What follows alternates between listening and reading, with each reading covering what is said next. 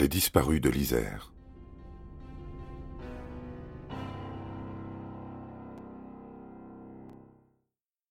Outre le fait que tous ces enfants ont disparu en Isère, il existe des points communs entre toutes ces affaires. Quatre des petites filles disparues sont d'origine maghrébine Anissa, Sherazed, Sarah et Saïda. Âgées de 5 à 10 ans, elles ont été enlevées au pied de leur cité HLM un jour où il n'y avait pas école. Plusieurs des enfants jouaient près de chez eux quand ils ont été enlevés et seront retrouvés non loin. Ludovic et Grégory ont tous deux suivi un homme en voiture. Comme Fabrice Ladoux, Grégory a été frappé à la tête, violé et abandonné le long d'une route. Le squelette du Vercors présente lui aussi une blessure à la tête et a été retrouvé près d'une route.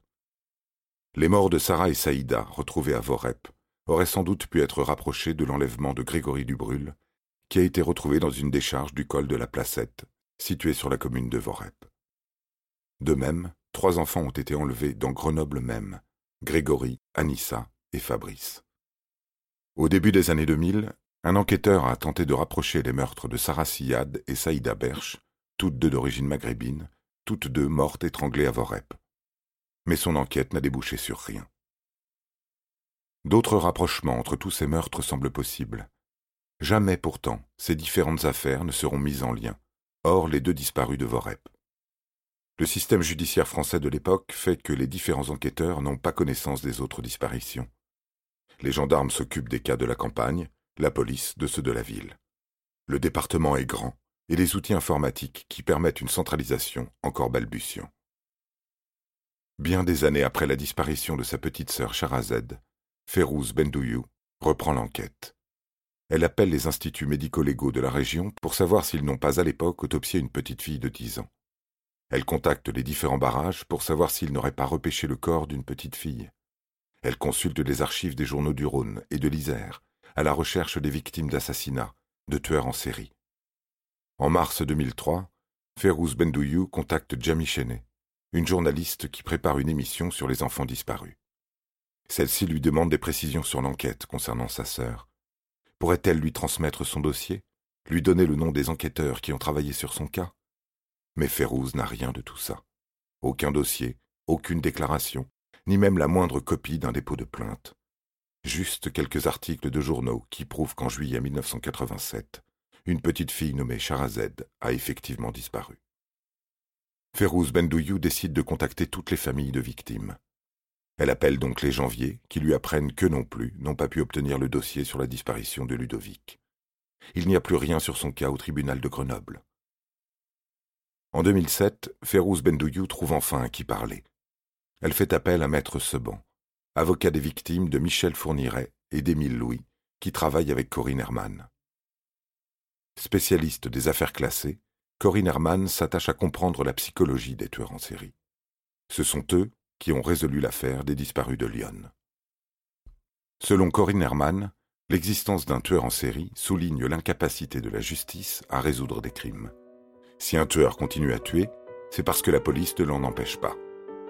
Elle rechignerait donc à rapprocher les différentes disparitions pour ne pas mettre en lumière son incapacité à stopper un meurtrier pour ne pas avoir non plus à ressortir tous les dossiers et à effectuer un travail colossal de recoupement. Or, lier les dossiers, c'est la spécialité du cabinet Seban. En France, on pense que les tueurs en série n'existent qu'aux États-Unis et à la télé. Si on connaît Landru ou Marcel Petiot, on ne les assimile pas aux serial killers d'Hollywood. Pourtant, les Américains n'ont pas le triste monopole du phénomène tueur en série. Nos premiers tueurs identifiés comme en série s'appellent Guy Georges, Francis Holm et Michel Fourniret.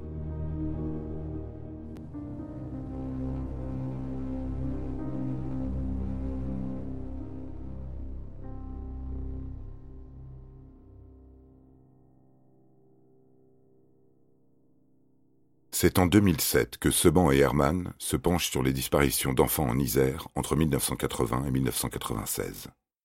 Rien moins que onze disparitions ou crimes comportent, selon eux, d'évidentes similitudes qui permettent de penser à l'existence d'un tueur en série. Pourquoi la police n'a-t-elle jamais fait de lien entre ces disparitions? Dans l'affaire des disparus de l'Isère, certains restent sceptiques face à la thèse du tueur en série. Mais peut-être y en a-t-il plusieurs. Ils reprennent tous les dossiers de chaque enquête, Il se procure interrogatoires, dépositions, procès-verbaux, tous ces documents censés faire partie du dossier criminel. Mais le matériau est rare, car beaucoup de dossiers sont très minces, des documents ayant été perdus. Les avocats font une demande exceptionnelle la création d'une cellule d'enquête dédiée aux disparus de l'Isère. C'est ainsi que le parquet général de Grenoble autorise la création de la cellule Mineur 38 en 2008. Elle est composée de sept gendarmes de la section de recherche de Grenoble et cinq analystes criminels, c'est-à-dire des profilers, de l'IRCGN, l'Institut de recherche criminelle de la Gendarmerie nationale. Cette cellule est une première en France et elle va devoir se livrer à un travail de fourmi.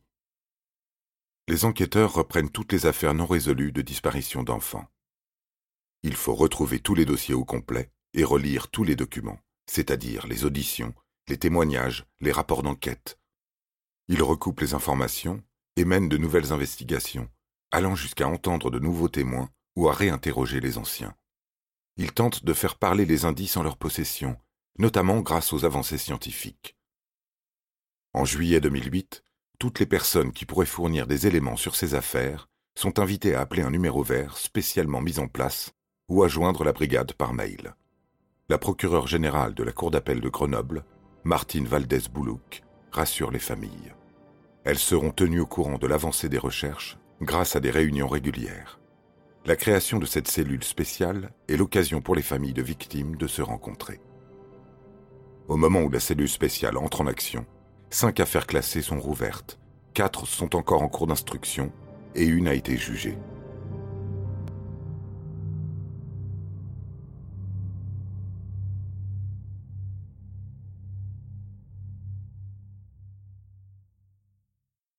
Les enquêteurs examinent à la demande des magistrats les parcours de deux tueurs d'enfants dont le passé criminel comporte encore des zones d'ombre.